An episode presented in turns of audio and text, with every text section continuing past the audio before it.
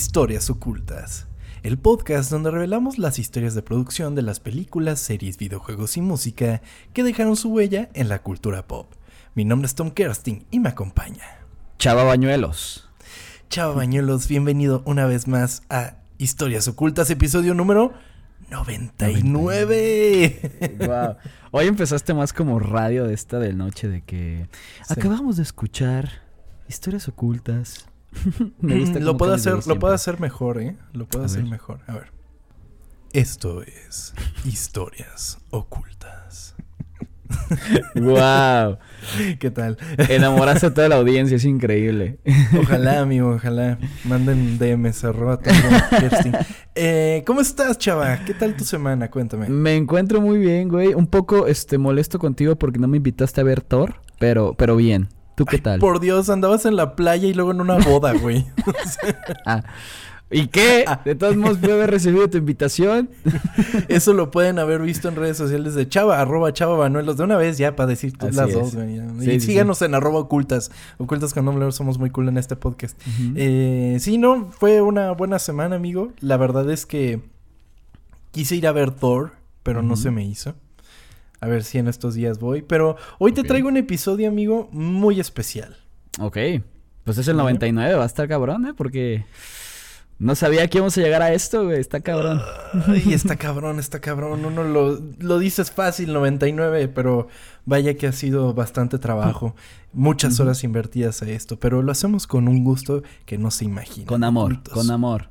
Es correcto. Pero bueno, voy a empezar con el episodio del día de hoy, ¿te parece? Muy bien, amigo. Una de las bellezas de la cultura pop es observar cómo se impregna en nuestro día a día para abarcar todos los posibles medios de entretenimiento posibles. Es entonces cuando una franquicia se convierte en un fenómeno. Siendo hijos de los 90, hemos visto una buena cantidad de franquicias que a pulso se convirtieron en fenómenos. Hoy es el día de conocer la historia de aquella franquicia que se apoderó de nuestra mente y nos llevó al mundo de las sombras para batirnos en duelo. Esta es la historia oculta de Yu-Gi-Oh!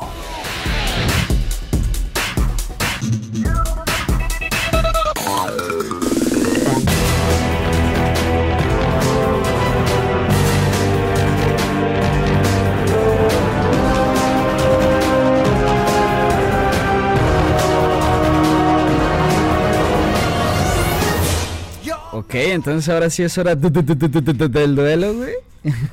o del podcast. No, viste un meme muy feo?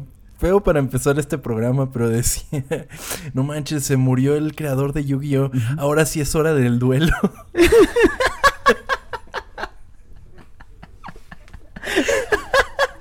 lo había escuchado, güey. Qué culero, güey. Pero sí es hora del duelo. Entonces, básicamente por esa noticia es que estamos haciendo este episodio dedicado a ¿Fue, fue, ¿Fue la semana pasada cuando pasó?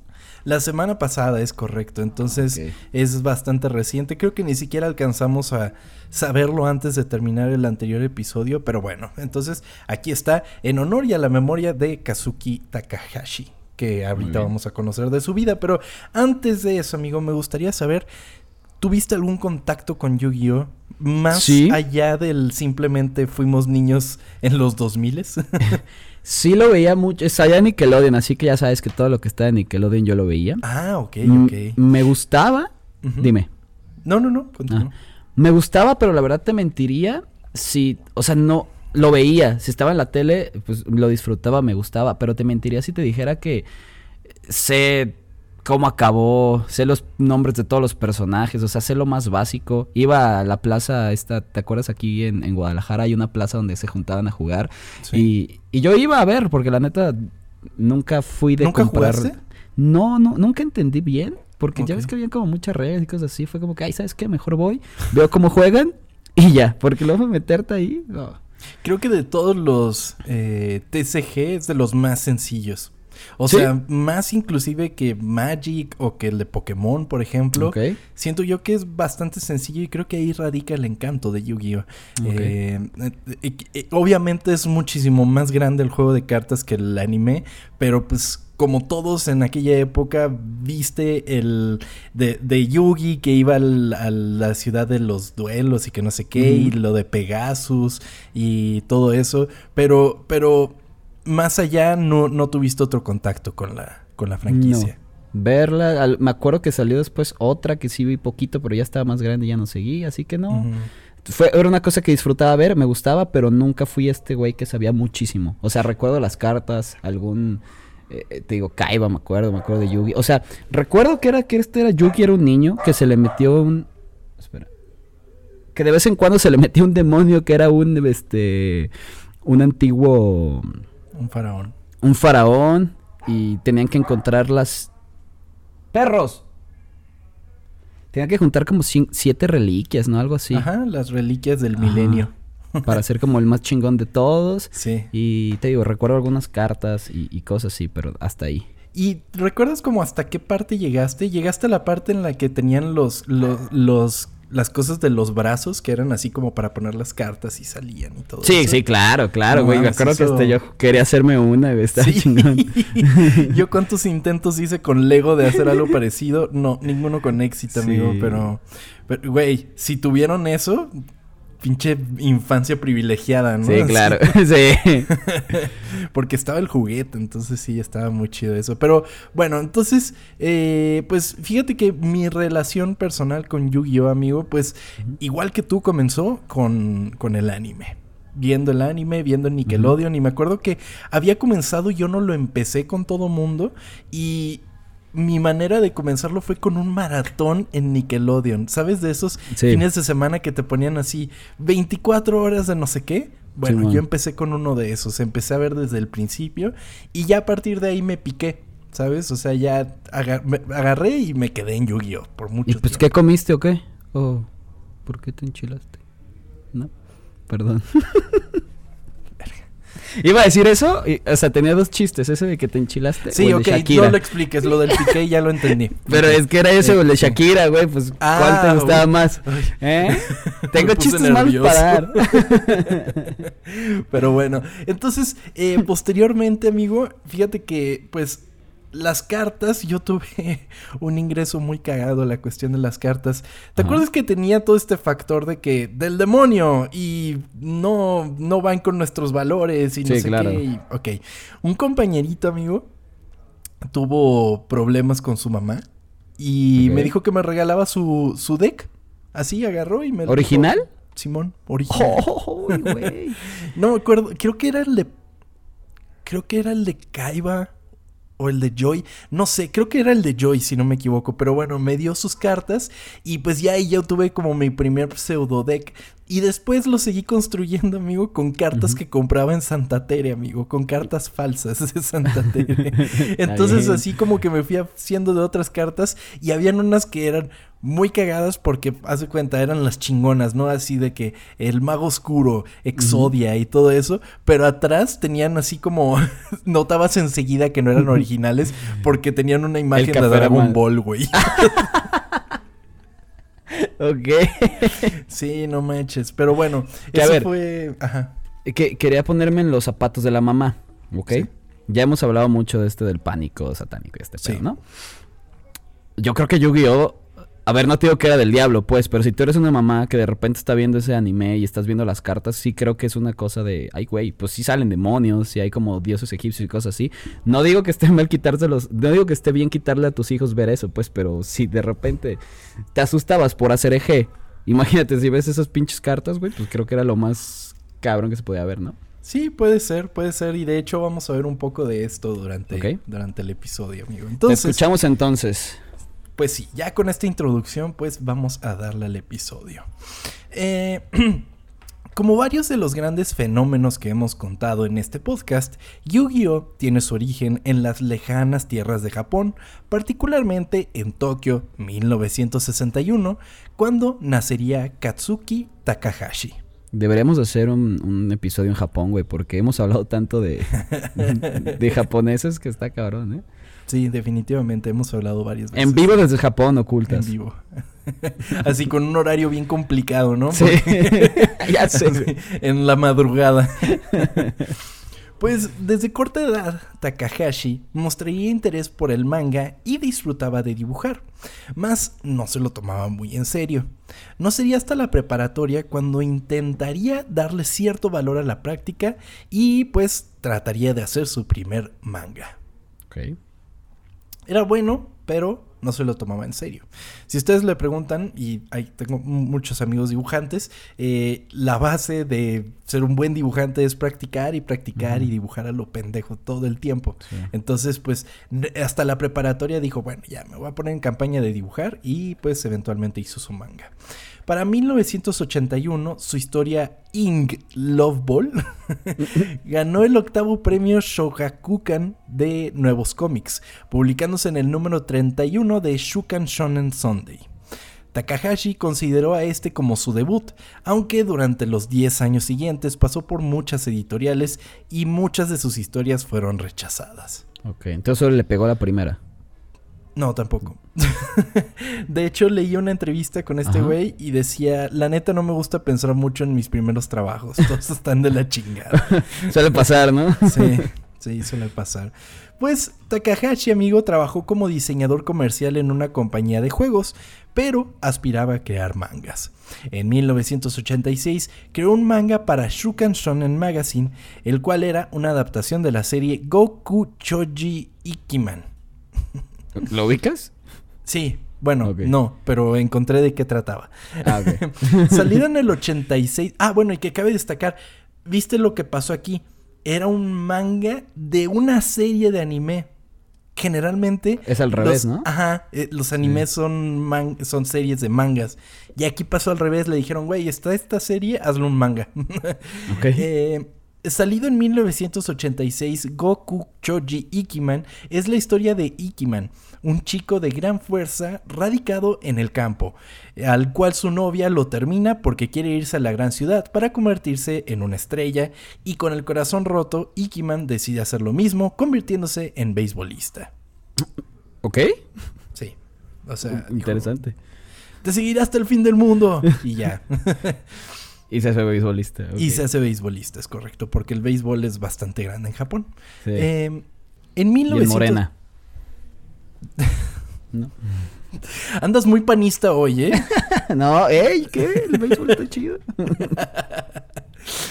En 1990 logró crear 100 páginas de manga y 200 páginas de bosquejos antes de llevar su primer propuesta a Shukan Shonen, Shonen Jump titulada Tokyo no Tsuma, ¿ok? 100 páginas de manga para un pitch, güey. Imagínate. O sea, no proponen con tanto. Entonces fue así como de, ay, ok. Pues el editor, el editor con el que se reunió estaba un poco molesto por el tamaño de su presentación. sí, güey. De, "Puta madre". Tiene que leer otras cinco ese día y le hace una de 100 páginas, no mames. Ajá, ajá, pero porque japonés, pues leyó todo el material. O sea, sabes que son como muy comprometidos con el trabajo Sí. y así. Entonces, pues lo leyó todo. Y comprendió que Takahashi quería hacer una historia de peleas. Sin embargo, al final la idea del manga fue rechazada. Las 100 páginas que había hecho, amigo, las mandaron al No, pito. mames, qué culero. Es que también él, güey, no mames. Sí, se Presentándose lo mejor, güey, casi 100 páginas. Sí, definitivamente. Yo creo que creo lo mismo este güey. Pues, con la idea en mente de crear un manga de peleas, Takahashi puso manos a la obra. Sin embargo, habían tantos mangas con esa temática que le resultó difícil crear algo original. O sea, Pues es como lo más usado, ¿no? Sí, sí, sí, todos son como de peleas, ¿no? Así como de que, pues sí. Esto llevó a que Takahashi pensara en dibujar un manga de terror, aunque eventualmente incorporó un elemento que tenía toda la vida en su cabeza, los juegos. Y estoy hablando, amigo, de los juegos de mesa. Ok. O sea, ya sean de barajas, de dados, lo que sea, ¿no?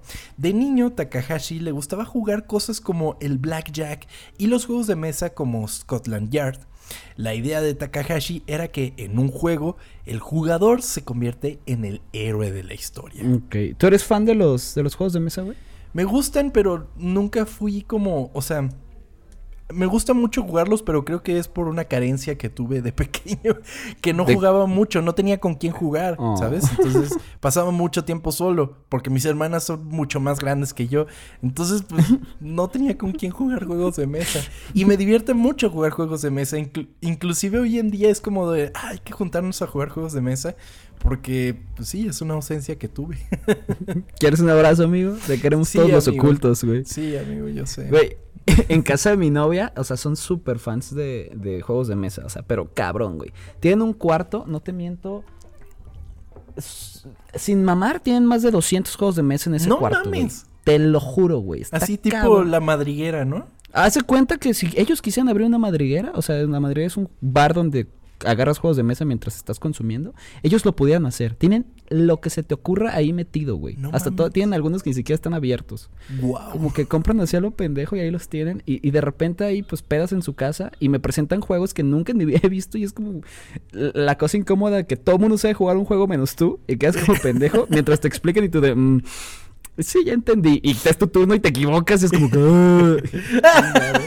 Los Shayman eres un pendejo. Sí, güey, sí pasa. Y tú, no mames, pues ya no estés jugando esto 20 años. Yo ni lo conocía. Pero bueno. ¿Y qué jugaban, chava? Matatena, güey. No, no, no. Tampoco. Una cosa que llama como turista. No sé, no lo conozco. Serpientes y escaleras. ¿no? Sí, güey. Ay, güey. Pero bueno, también parte de lo interesante de Yu-Gi-Oh! es que este güey era el rey de los juegos. ¿Te acuerdas? Esa era como la onda.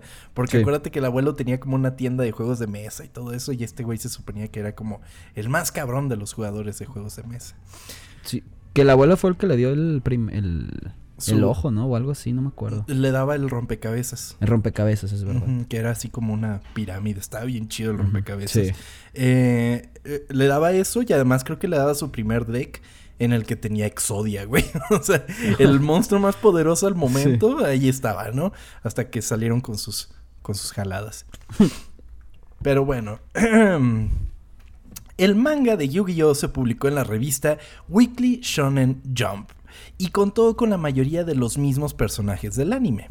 El mundo que Takahashi inventó era el reflejo de la ola gigante de nuevos juguetes y marcas de fines de la década de 1990. Porque, amigo, era una época en la que salían mil cosas que se convertían así en la sensación. O sea, de repente todo el mundo tenía Tamagotchis, por ejemplo. O sea, de repente todo el mundo tenía, yo qué sé, Dixmans o cosas así, Sí. ¿sabes? O sea, O sea, lo que salía pegaba y todo el mundo lo compraba. Exactamente, exactamente. Algunas cosas perduraron, otras no tanto, pero bueno, era un momento raro. Entonces Sí. eso trataba, trataba de, de- de reflejarlo en el, en el manga. La trama generalmente trataba sobre el joven estudiante Yugi Moto, convirtiéndose en Yami Yugi gracias al Millennium Puzzle, eh, que tenía dentro un antiguo faraón y que poseía en su interior. Yami Yugi, pues era cuando se hacía como. Extrañamente se hacía más alto, güey, pero no Sí. tanto. Era Pero le como- cambiaba la cara, ¿no? Y Sí, todo. güey, se ponía como más afilada la cara y los ojos y de repente tenía delineados los ojos y así, güey. Sí, sí, que además las peores decisiones de vestimenta de este güey que traía como una chamarrita y después se la ponía como capa, güey. Sí, es verdad. Ah, bueno, pero bueno, entonces eh, se convertía en Yami Yugi y pues ese era el Yugi que hablaba inclusive así, hablaba más Sí, fuerte. le, le cambiaban la voz. ¿Y nadie se daba cuenta? O sí, es que no me acuerdo si, en el- si desde el inicio supieron que era el faraón y fue al no, final. creo o- que creo que al principio no sabían, güey, de repente era como, ah, no mames, el Yugi está bien cabrón. De que no mames, ¿qué comió, güey? ¿Qué pedo? No mames, que se fumó el corazón de las Sí. cartas, ¿no? Pero además era magnífico porque me encanta el meme, güey, de que Yugi es un tramposo, güey. Que, Sí. pero tengo mi carta de trampa y dice, no puedes hacer eso. No me importa, es mi carta de trampa. Sí les he visto que el güey que siempre ganaba con trampa, güey. ¿Qué Sí, pedo? güey. Eres un tramposo, Yugi. pues, eh, entonces, el- la primera versión del faraón, amigo, de Yami Yugi, No le importaban los juegos de cartas y estaba más interesado en crear su propia versión sobrenatural de Saw. sí, ¿Qué? el juego violento, amigo, de la película. O sea, el faraón, el primero, el primero quería hacer eso. sí. Ok, cambió un poco la historia. Solo en el primer número del manga, amigo, el faraón desafía a uno de los bullies de Yui a un juego en el que con un cuchillo tenías que levantar dinero de tu mano sin cortarte. El bully luego intentó apuñalar al faraón, momento en que la magia oscura lo vuelve loco. A ver, espérate. ¿Y esto sí salió? Salió en el manga. O sea, ya el anime no, o sea, no empieza ahí. El anime tomó parte de esto, pero vamos a ver qué pasa con el anime ahorita. Dame un segundo. Y no solo eso, amigo, también como que estuve leyendo otros casos y también hay una parte en la que un güey le hace de mármol los ojos. eh, Luego hay uno que lo vuelve así completamente loco, güey. o sea, está... Estaba duro el primer faraón. Sí, me doy cuenta. Sí. Wow. Pues, eh, amigo, algo importante de Yu-Gi-Oh, por lo menos del manga, es que sí estaba muy centrado en los juegos. Entonces, con todo esto que te estoy diciendo que hacía como referencia a cosas del mundo real, pues el creador hizo un juego que fuera similar a Magic the Gathering, ¿ok? No era tal cual el juego como, o sea, el manga no giraba alrededor de este juego, era solo una parte de, o sea, ellos jugaban esta madre y así. Solo Y- estaba ahí ya, Ajá, era como su ejemplo de. Simón. Pues el juego principal en el que el mundo de Yu-Gi-Oh giraba era llamado Magic and Wizards, ¿ok? Ese era el primer nombre. Pero luego este se le cambió de nombre a Duel Monsters. Originalmente es el que quedó, por lo menos en el anime, porque es muy raro que alguien le diga Duel Monsters en la vida real, es Yu-Gi-Oh, Sí. es verdad. Originalmente el juego estaba destinado a ser una referencia a los diversos juegos de cartas coleccionables que despegaron a mediados de la década de 1990 gracias a Magic the Gathering. Sin embargo, rápidamente cobró vida propia y los fanáticos clamaron por su regreso al manga, por lo que reapareció en capítulos posteriores. Ok, fue por los fans. Muy Fue bien. por los fans. O sea, estaba chido como todo alrededor, pero dijeron, güey, eso de las cartas está bien chingón, ¿no? Entonces ya. Ok. La popularidad de Duel Monsters eventualmente llevó al manga a cambiar su enfoque completamente hacia él y también al lanzamiento de las primeras cartas físicas de Duel Monsters por parte de Bandai. Muy bien. Que qué bueno, güey, porque sí parecía que se estaba yendo por otro lado. Sí, sí, sí, completamente. Sí, Sí. tienes toda la razón. Sin embargo, amigo, estas tarjetas no fueron realmente diseñadas para usarse en un formato de juego jugable y eran más piezas de colección que cualquier otra cosa. Factores que acortaron su impresión. Entonces era nada más como de, ah, las cartitas, ¿no? Pero no. o sea, el güey no pensó ellas. nunca en la regla, solamente lo puso así de por encimita. O sea, escribiéndolo sí, pero cuando hicieron las cartas, las Ah, primeras cartas, no tenían eran así para como. colgar. Ajá, como para tenerlas en un álbum, por ejemplo. O sea, como las Bimbo Cards, que no podías hacer nada con ellas, güey. Había, había un juego de Bimbo Cards, güey. No ponías de que, o sea, no recuerdo bien, pero también era como un Yu-Gi-Oh que ponías en modo defensa tus defensas y tenían como ataque y salía Jared Borghetti que tenía no sé cuánto de cabezazo y mamás así, güey. Me estás choreando, güey. No, no, no, cierto. te lo juro, te lo juro, güey. No sé si eran literalmente las Bimbo Cards, pero existían unas cartas que hacían eso. Wow, ok, ok. Pues bueno, no como las Bimbo Cards, pero por ejemplo, las cartas de béisbol. La idea realmente no despegó más hasta que Konami tuvo la brillante y multimillonaria idea de crear un juego de cartas coleccionables oficial en 1998. Ok. Tomaron el concepto y lo hicieron cartas, amigo. Para vender más, claro. Buena idea. exactamente, exactamente. Ahí ya hicieron sus propias reglas y dijeron, bueno, así se juega esta madre, ¿no? Esta versión del juego incluía nuevas reglas que no se ven en el manga, sobre todo la invocación por sacrificio y el aumento de los puntos de vida de 2000 a 8000 puntos. El juego ganó fuerza rápidamente en Japón, convirtiéndose en una sensación casi al instante, ya que de la mano vendría un anime llamado solamente Yu-Gi-Oh! Ok. El juego de Yu-Gi-Oh es bastante sencillo.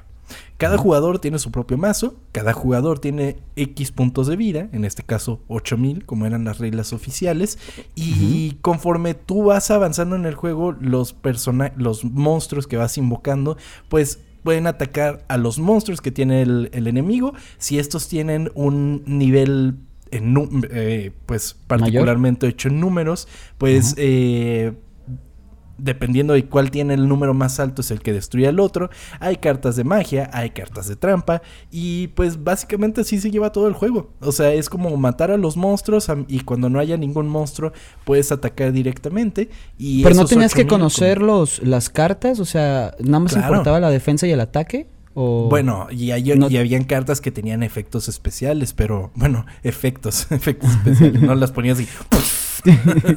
James Cameron ahí.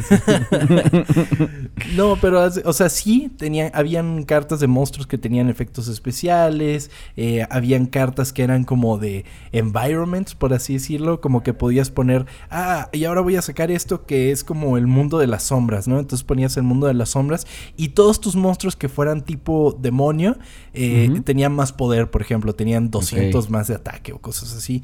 Eh, entonces es como muy a grandes rasgos como se jugaba, Yu-Gi-Oh. No sé si se sigue jugando así, quiero pensar que sí. Supongo que hay un chingo de cartas más, ¿no? Puta, pero así, un chingo. ¿Aplicaron un Pokémon que empezaron a sacar cosas al loco? Sí, probablemente, probablemente.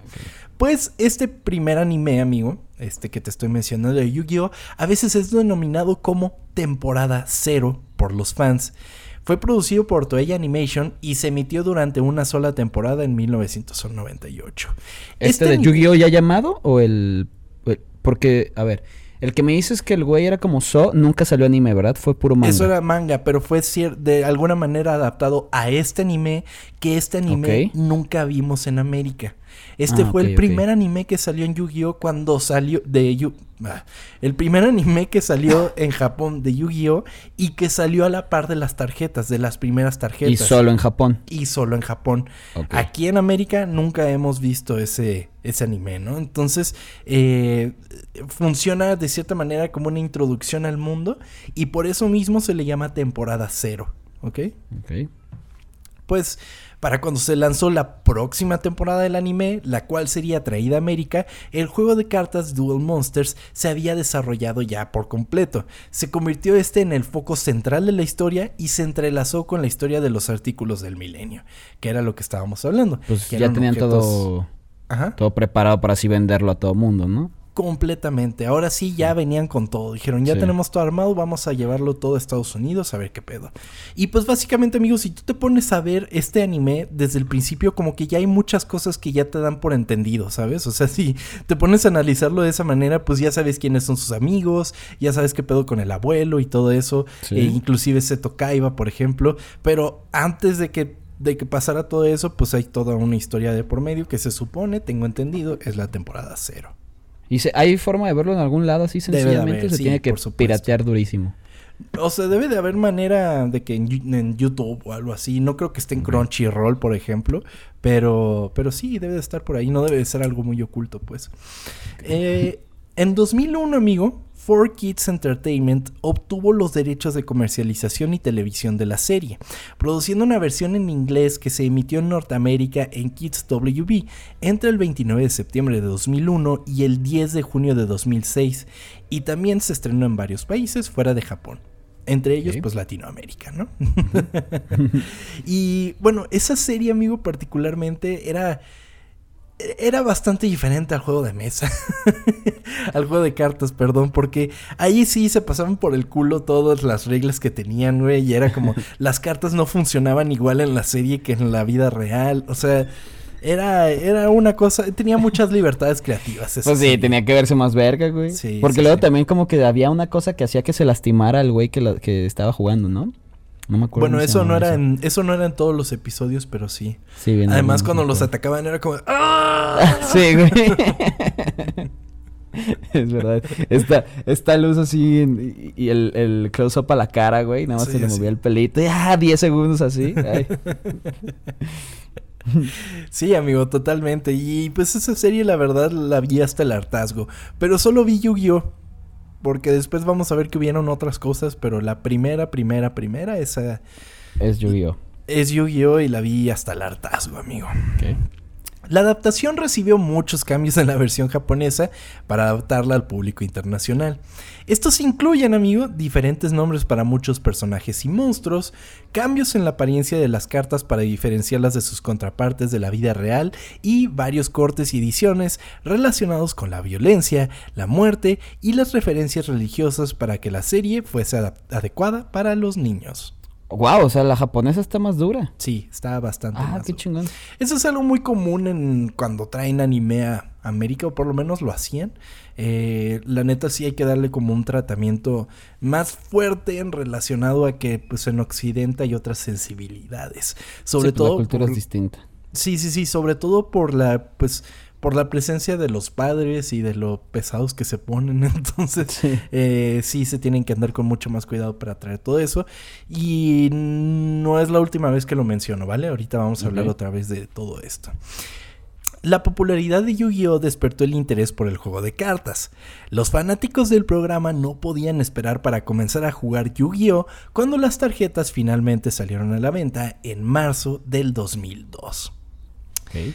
Con muchas cartas de la serie de manga y anime, las 126 cartas de este conjunto en inglés se empaquetaron en sobres de 9 cartas individuales llamadas Legend of Blue Eyes White Dragon. La leyenda del dragón blanco de ojos azules y también salieron a la venta los dos primeros starter decks que correspondían con Yugi y Kaiba. ¿Ok? Eran Ajá. 126 cartas. 126 cartas en sobrecitos. O sea, esos eran como un sobrecito de nueve cartas que tú puedes ir a comprar. Así se llamó el primero. Pero en total eran 126. No, no, no. tú- 126 en esos sobres. Ah, ok, ok. Aparte estaban los starter decks. Que era el Ah, de sí. Yugi y el de Kaiba. Es que se me habían hecho poquitas, ok. Sí, sí, sí. Eh, no me acuerdo cuántas tenía un deck, pero no eran así. un ¿Te acuerdas del precio? No, no me acuerdo del precio. Pero, pues a ver, busquemos. Sí, te iba a decir. 89 cartas, 4 super raras, 2 ultra raras. Valor del set, el más bajo 177, el más alto 11.899 dólares. ¿Dólares? No. Pero me imagino que eso debe ser actualmente, pues. No mames, entonces tenía el deck de Yugi. Porque ¿Y estoy qué le viendo, pasó a tu deck? porque estoy viendo las cartas y no manches, varias sí las tenía. ¿Es qué le pasó? Sí lo debo de tener, lo debo de tener por ahí guardado, pero... No, voy a venderlo. Lo, lo voy a buscar, voy a buscar y ahí se los muestro en redes sociales si es que lo encuentro. Eh, Y lo vendes. es que no lo tengo tan a la mano como las, las tarjetas de Pokémon. Pero no mames, ahorita que estoy viendo las cartas, tengo un chingo de esas. Y ahorita Wow. que estás viendo los precios, de que... uh, O sea, por ejemplo, esta la tengo 2 dólares con 72. Esta también 2 dólares con 92. Esta también 2 dólares con 52. ¡Wow! Pero fueron cartas con las que sí jugué, güey. Entonces, eh, pues quién sabe. ¿Cómo están de puteadas o qué? Sí, sí. Porque sí. luego había gente bien intensa que las metía como en este sobrecito, ¿ubicas? Ah, sí, güey. No, yo nu- nunca tuve eso. Tuve mi cajita para guardar ahí las cartas, Sí. pero nunca tuve sobrecitos ni nada. Güey, ¿nunca has visto los videos de los güeyes en torneos que hacen efectos y gritan y todo ¿Neta? eso, güey? Son lo máximo. ¿Gritan esa hora del duelo al inicio qué? Pero hace cuenta de que ponen la carta y luego dice, ah, y ataco tus puntos de vida.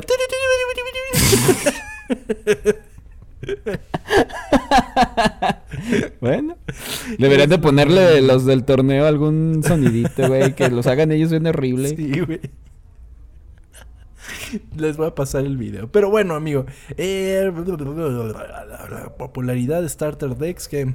Ok, en esta etapa muy temprana de la historia del juego, el grupo de cartas era extremadamente pequeño.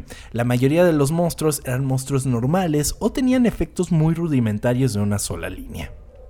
A medida que el juego avanzó y se lanzaron más cartas a lo largo de 2002, muchos de los jugadores emergentes de alto nivel reconocieron que Summoned Skull iba a ser el punto de referencia de poder. No sé si te acuerdas de Summoned Skull, pero era, creo que en la caricatura le decían invoca el cráneo o, o convoca el cráneo, una cosa así. ¿Era, un- cosa verde? no, no, no, es ¿No? Esfera Limp, si no me equivoco.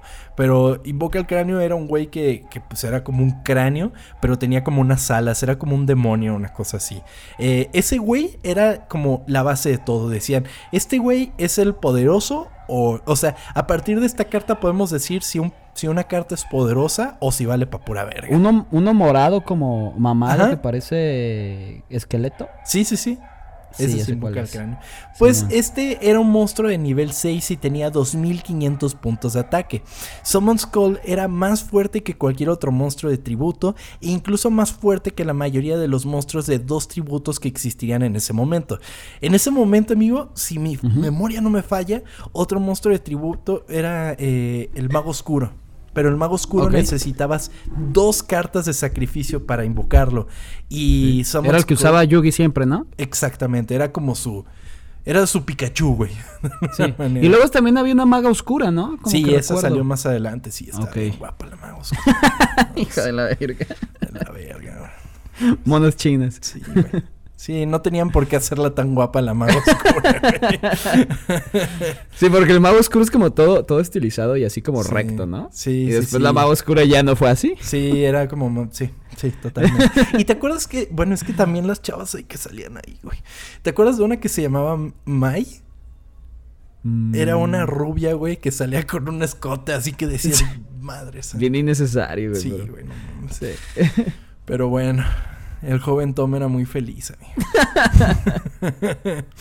pues así, eh, sin embargo, así como en el anime, el juego de cartas también se vería afectado por la censura para que fuese consumible en Occidente.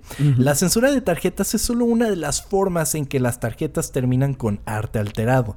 Pasa mucho de que en Estados Unidos es muy diferente la carta, por lo menos en arte, eh, a Japón, por ejemplo.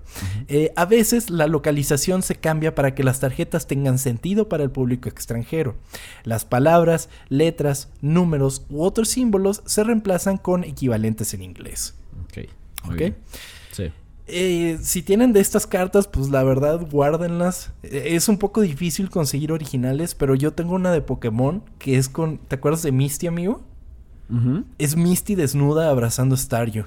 Entonces, como de. Ok. Ok. Wow. Sí, sí, sí, está bastante raro, pero bueno, entonces cambian bastante el arte. ¿Y bajo qué criterios lo hacen? Pues eh, algunos elementos que son alterados para el público occidental son elementos violentos muy gráficos, como por ejemplo armas, cañones y todo eso que están como apuntando directamente al, al- al usuario. Eso lo cambiaban. Porque en Estados Unidos no puedes mostrar eso, pero sí puedes venderle lo a la gente. Actividades no permitidas para menores, como por ejemplo tomar, tomar alcohol, eh, fumar cigarrillos, ese tipo de cosas estaban, eh, tenían que cambiarle el arte, ¿no? O personajes que podrían usar un poquito más de ropa. Y sí, pues es que hemos visto a los japoneses que sí de repente se les olvida vestir a sus, a sus mujeres, ¿no? de repente. Sí. La censura del arte de las cartas es quizás la más obvia cuando se trata de símbolos religiosos. Monster Reborn se cambió de un Ankh egipcio a una cinta enjollada. Monster Reborn es revive al monstruo. Entonces, el original era literal esta llave que es como, bueno, que es egipcia básicamente, que es como un círculo arriba y la mitad de una cruz hacia abajo. Eh, ¿Y esta es como la, la, la espada? Como... No, no es una espada, o sea, es como ¿Es una un símbolo, nada más es una llave, ajá. Y entonces para traerles a América, la cambiaron un chingo, la hicieron así como muy rimbombante, llenas de cosas, y el original era nada más ese símbolo, ¿no? El objetivo era eliminar un símbolo que pudiese interpretarse como un elemento religioso y reemplazarlo con algo que no fuera objetable de inmediato. Ok. Porque, pues, sí, no vamos a entrar en ese tema. Sí. La censura de temas religiosos tampoco es exclusiva del arte de cartas. El tipo de monstruo, de monstruo Fiend es efectivamente un sustituto de Demon, ¿ok? Y Fairy toma el lugar de Angel, ¿ok? Entonces, los tipos de monstruo, así como en Pokémon hay tipo eléctrico, tipo, eh, yo que sé, tierra, fuego, todo eso, eh, los monstruos en Yu-Gi-Oh también tienen un tipo. Entonces hay monstruos que son Fiend o Fiend, no sé cómo se diga bien en inglés, pero bueno. Eh, pero era para sustituir Demon, para no poner en las cartas que era un demonio. Sí, y, claro. y también Angel tuvieron que cambiarlo por las mismas razones y lo hicieron Fairy, hada, de alguna manera. Mm, Muy bien. Con el juego de cartas convirtiéndose en un éxito debido al anime, los creadores de Yu-Gi-Oh decidieron probar y promocionar otro juego en el programa. En el episodio Dungeon Dice Monsters, un nuevo estudiante llamado Duke Devlin busca venganza contra Yugi. Duke fue el creador de Dungeon Dice Monsters, un juego de mesa basado en dados que iba a ser financiado por Pegasus. Duke desafía a Yugi a un juego de Dungeon Dice Monsters, y estos episodios estaban destinados a promover una versión de la vida real del juego que nunca llegó a ser tan popular como el juego de cartas. ¿Te acuerdas? ¿Quieres sacar más dinero en otro juego? La neta no recuerdo mucho de ese episodio, ¿tú sí? Sí, sí me acuerdo, sí, porque era como de que eh, tenían los dados, entonces tiraban los dados y si salía X cosa era como de que, ah, bueno, entonces el dado se abría y adentro tenía un monstruo que podía caminar como por los otros lugares que abrías con el resto de los dados. Era una cosa que en la caricatura se veía poca madre, güey. Pero ya jugándolo, ¿no? Pues ya no te sale el monstruo, güey. Supongo que jugarlo debería de ser muy complicado, amigo, porque eh, sucedió el juego pero pues no fue así un hitazo como esperaban, pues. o sea, pero en el anime fue que este güey perdió contra Yugi en las cartas y dijo, ay, voy a crear mi propio juego. No, no, no, lo retaba desde un principio al juego de ah. Dungeon Dice. Y ah, como este güey era el rey de los juegos, pues tenía que jugar el ah, Dungeon Dice. Eh, pero esto pues no, se, no sucedió, amigo. El juego en la vida real fue inconsistente y breve. En 2002, Mattel publicó una versión física del juego con reglas ligeramente diferentes que incluían figuras y cartas, pero no fue compatible por mucho tiempo. El juego de Game Boy Advance Yu-Gi-Oh! Dungeon, Dungeon Dice Monsters se lanzó en Norteamérica en 2003 como una alternativa digital al juego físico, aunque en estos días está increíblemente anticuado. O sea, estaba culero. Sí. Siempre lo estuvo ya. O sea, en premisas sonaba chido, porque como te lo mostraron en la serie decías, ah, no más, está bien cagado eso. Pero, eh, o sea, en el uso nunca despegó. Sí, no. Es que, güey, en la serie te sale un monstruo, acá pues pues no te sale nada, así que te quita como la emoción. Totalmente, totalmente, es mucho más complicado. Pues el éxito de Yu-Gi-Oh en América llevaría a que se produciese una película con este público en mente. Warner Brothers distribuyó esta película bajo el nombre Yu-Gi-Oh The Movie, Pyramid of Light, en la mayoría de los países de habla inglesa. No mames, no mames esta película, güey. No me acuerdo cuál es. A lo mejor Es una película que salió en el cine, amigo. Y yo te voy a decir, ¿sabes a dónde la fui a ver? A los cinemas Lumière, amigo. En los que estaban por el Carrefour. ¿A ¿Por acueducto? Ajá. Uy, Carrefour, vete a la verga. Eso ya no existe aquí, güey. Bueno, pero era Carrefour al momento, güey. Sí, que era una plaza que solamente tenía esos cines, sí, cierto. Que eran como amarillos, ¿no? Sí, sí, sí, los cinemas Lumière, amigo. Yo ahí fui a ver la película del recreo. ¿Te acuerdas de eso? No mames, pues puras chingaderas llevaban al cinema Lumière. güey, pues, ¿qué te pasa? ¿Y, ¿Y la película de qué era? No me acuerdo. Yo tampoco, güey, pero hace cuenta que era como una pirámide y salía luz. Entonces. Diciéndote el nombre, ¿no? Eso es, eso es en Las Vegas. Ya sé, güey. Era una pelea. No, güey, pero peleaban en, en, en, la pirámide, dentro de la pirámide. Era una chica. Y le salía luz. sí. Pero bueno, eh, los asistentes a la película durante su estreno obtuvieron una de cuatro tarjetas de juego de cartas coleccionables. Las cartas eran Pyramid of Light, Sorcerer of Dark Magic, Blue Eyes Shining Dragon y Watapon. y no mames, yo todavía tengo esas tarjetas. Tengo. ¿Neta? sí, tengo el Sorcerer of Dark Magic, tengo al Blue Eyes Shining Dragon y tengo a Watapon. ¿Por qué tengo más de una? No tengo ni puta idea, pero. Porque fuiste tres veces a verla. Ay, sí, tú, ¿no? o se la robaste a alguien, eres el bully de alguien, se la robaste. No, pero creo que era en esa época que era como de que, ah, ¿qué es esto? Hay que dársela a la gente que viene. Ok, toma, cinco. vale, verga. ¿Y, eso no cuesta ahorita? No sé, güey.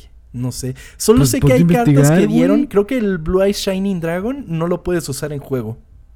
Hay muchas cartas que banearon en juego. Por ejemplo, eh, revive al monstruo, Exodia. Hay varias cartas que nada más puedes eh, tener una en tu, en tu deck. Y hay otras cartas que de plano no puedes utilizar en tu deck.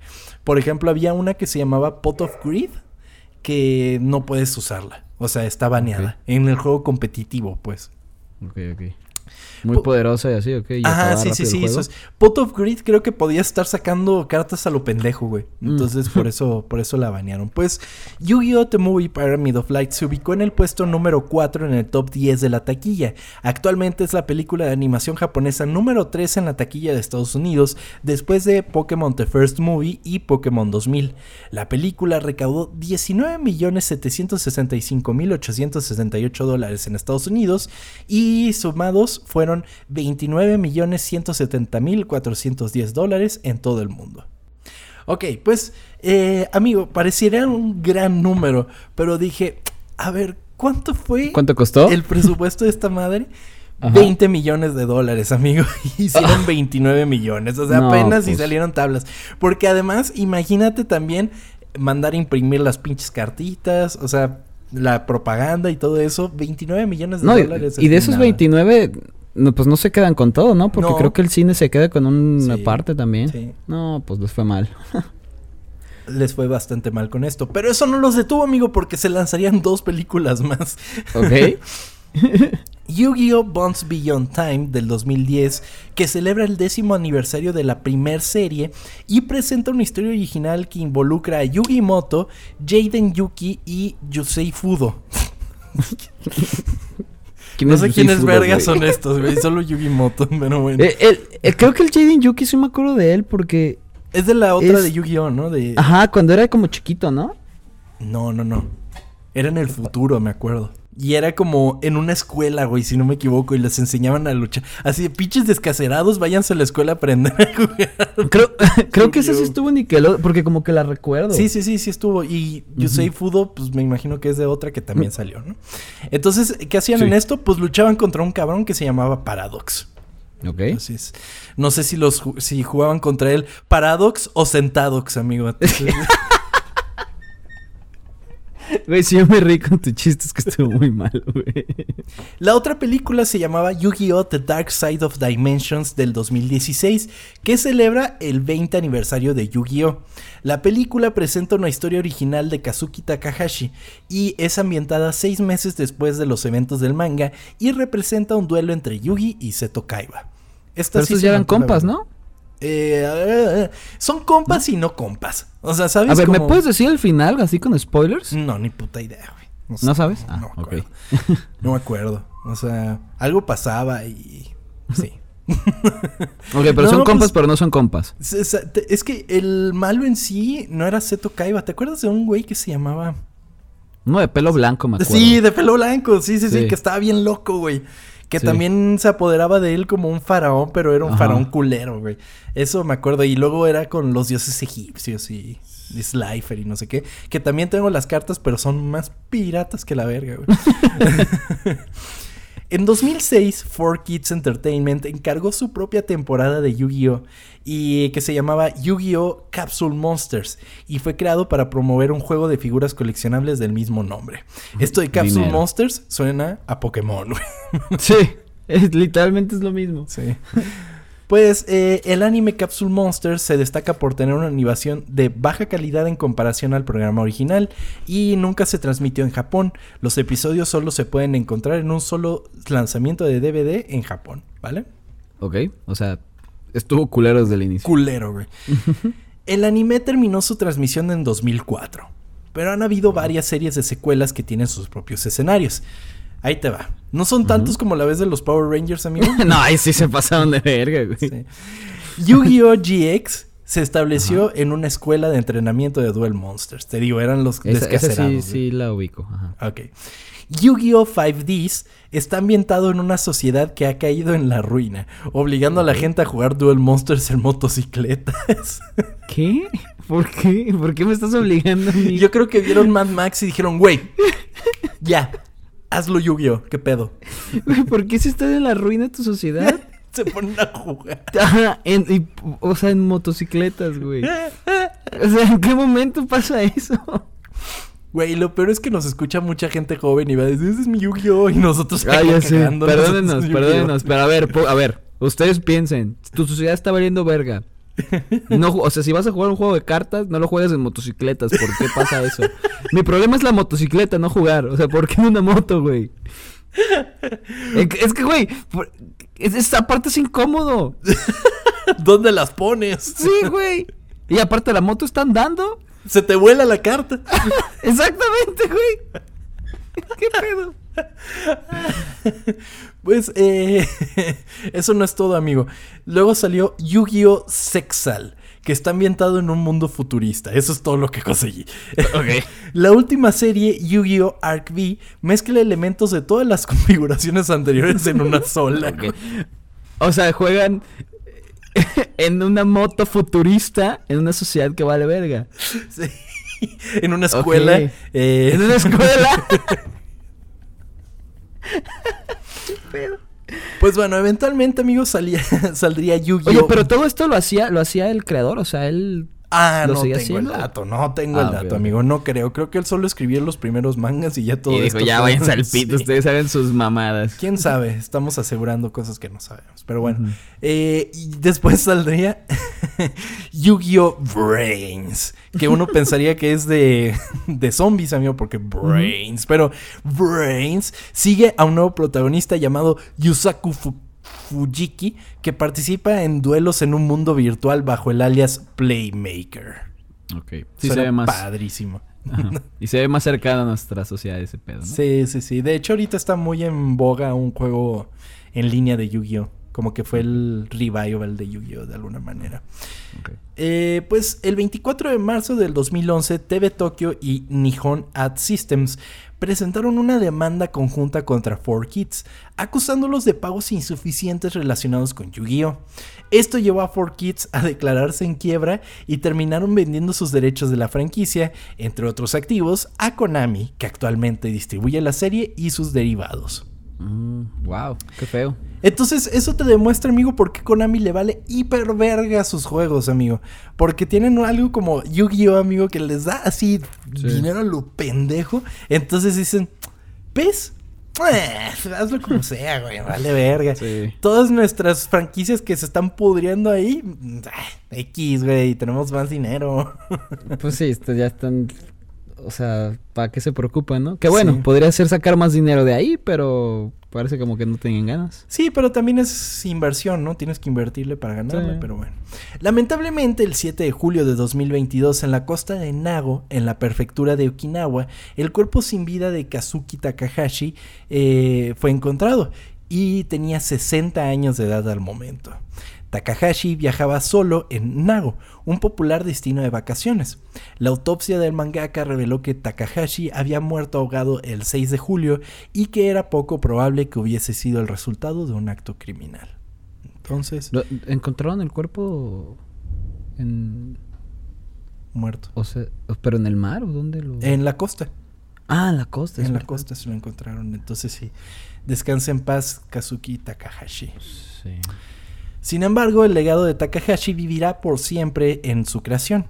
Hoy en día Yu-Gi-Oh está más vigente que nunca con un manga que ha vendido más de 40 millones de copias y con más de 35 mil millones de cartas vendidas alrededor del mundo, generando una ganancia de más de 9.64 mil millones de dólares, amigo. Wow. No, pues. sí está muy vivo su legado, ¿no? Sí, mames. definitivamente. Y pues seguirá por siempre y también en nuestra memoria. O sea, te digo, es Sí, algo claro. muy importante Yu-Gi-Oh para mí. O sea, cuántas... O sea, cuántos recreos jugando Yu-Gi-Oh, güey. O sea, o, o, no sé, el- tardes viendo las caricaturas, eh, ir al cine. También hablando de los juegos de video, tenía un juego para la computadora, pirata obviamente, en el que era como de que te enfrentabas a Yugi, güey. Entonces era como de que siempre el pinche Yugi, ay, arma Exodia, güey, vales verga. Y tú de, oh, ok. ¿Sabes qué? Cre- creo que. A ver si me voy a aventurar. Creo que el final es que Yugi, o sea, el, el morro, pelea contra el faraón. Y a- para ver quién es como el, el chingón de los chingones. O sea, entre ellos Yugi dos. pelea contra Yugi. Ajá, Yugi pelea contra el Yugi faraón. Ya en no. un duelo de cartas. Y gana el Yugi chiquito. Ah, no mames. Creo que sí. No, no estoy seguro, güey. Pero creo que algo así es porque. Recuerdo que empieza a llorar el otro cabrón y el otro güey se va caminando así como al. al, al- a la Se le acerca al oído y le dice, me la pelas. Sí, está bueno eso.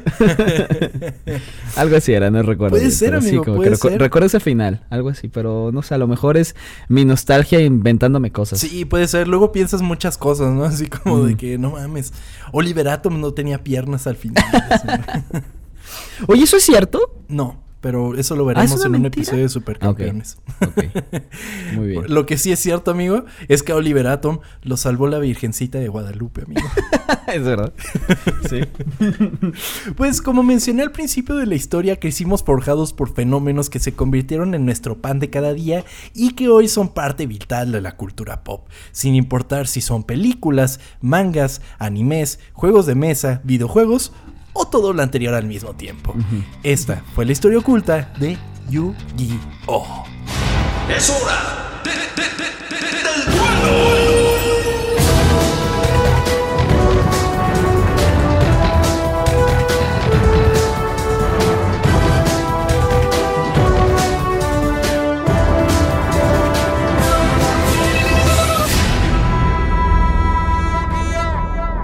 Muy bien, güey. Buena historia. O sea, sí, un final feo, pero pues queda bien para que para el legado del, del compañero. Sí, de Takahashi.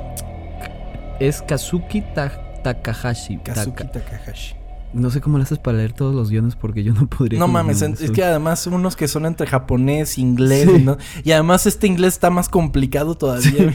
Entonces, pues nada, amigo. Entonces, Yu-Gi-Oh! Yu-Gi-Oh! Nuestro episodio número 99. Vayan ¿Eres bueno para el, Ajá. ¿eres bueno para, para el juego de mesa? No, no sé. ¿No? Es que nunca lo jugué así como competitivo, ¿no? Era como Pues de, tú contra mí, perro. ¿Con qué cartas vas a jugar tú, güey? ¿Me vas a prestar las tuyas piratas? ¿Te parece? Sí, no, tú con Exodia y yo con los dioses egipcios, güey. así. Y hacemos efectos de... claro. ¿Te acuerdas cómo iba, cómo iba el, el, el intro? ¡Es hora de- de- de- del duelo! Y después escuchó el. No, no, no, no. Sí, sí, cierto. Yu-Gi-Oh. sí, algo así, ¿no? Sí, sí, sí, era así, güey. Sí, totalmente. Pues bueno, amigo, un gran episodio, un gran episodio. Y pues no cabe más que recordarles que nos pueden seguir en redes sociales, arroba ocultas, ocultas con doble O, porque somos muy cool en este podcast, arroba tom-kersting, arroba... Eh, Chava Chava. Ay, perdón. Si cuando estás editando este video, este audio, escuchas un ruido raro, soy yo comiendo un raspado de vainilla. Eh, Ok. Perdón, pero me lo trajeron y no quería que se me derritiera. Pero, eh, arroba Vanuelos Chava o Chavanuelos en Instagram. Ok. Y recuerden también que nos pueden apoyar en la plataforma coffee.com, co-fi.com, diagonal ocultas, ocultas con doble O. Y pues nada, amigo, ¿quiénes fueron las agradables y increíbles personas que esta semana nos picharon un cafecito, amigo? Josué David, muchísimas gracias. Y nos dice: Nada más porque me gusta la mayoría de las producciones de Marvel, tú no Shang-Chi. y hablaron de Thor, les invito un café y galletas. Si me Uf. Creo que Doctor Strange 2 es una película más visual y completa que Thor, pero los dos me encantaron. Saludos. Mucho más. No he visto Thor, ¿Qué? así que. ¿Pero cuál Thor? No lo sé. ¿Hasta ahora- están hablando de la nueva? No sé si Thor nueva. es- déjame ver. Creo que no. Yo, yo tengo un punto de batir ahí. O sea, sí, Doctor Strange 2 es visualmente atractiva, pero no tan visualmente atractiva como la primera de Doctor Strange. Solo quiero agregar ese punto. Ok. Que es en base, que es, que es de alguna manera como que mi único pero a esa película. Pero bueno, entonces sí, muchísimas gracias por Pero tu gracias. apoyo. Y ahora sí están todos, ¿verdad, amigo? Sí, son todos, amigo. Perfecto. Pues Y pues el siguiente episodio es el 100. agárrense porque van a ver algunas cosillas. Van a ver Ujú. algunos eventos especiales. Se vienen cosas semana. chingonas. Tampoco estén así esperándose así una producción increíble, pero el tema está bastante bueno. Tenemos pues casi desde que empezamos queriendo hacer ese tema, entonces vamos a hablar de eso. Y no, amigo, no va a ser de panda, pero... Ah, yo pensé que sí iba a ser de panda, güey. Y pues eh, ya va a haber pasado para este momento, pero pues nunca es tarde para... Órale, empezó la lluvia, amigo. Es Sí, que- amiga, acá también empezó. pues eh, ya, ya va a haber pasado porque pues para cuando salió ya, ya es jueves, pero feliciten a Chao Bañuelos en su cumpleaños. Ah, gracias. Ahorita si lo está escuchando el día que salió, pues fue ayer. Eh, pero gracias, este. Gracias por sus felicitaciones. Recuerdo que el año pasado me felicitaron mucho y, Sí. y- y lo agradezco. Espero este año lo hagan igual. Pero se acepta que me feliciten el 14, está bien. Perfecto. No, no, me voy a molestar. De todas maneras, se los vamos a poner en redes sociales, entonces, para que lo sepan. Y Muchas gracias. pues nada, amigo, ahora sí, nos tenemos que despedir. Prepárense para el episodio 100 y vienen muchas cosas, vienen cosas chingonas. Entonces sí, estén listos para eso. Y pues ahora sí, amigo, muchas gracias. Gracias a ti, amigo. Y es hora de, de- de- de despedirnos. Adiós. Bye bye.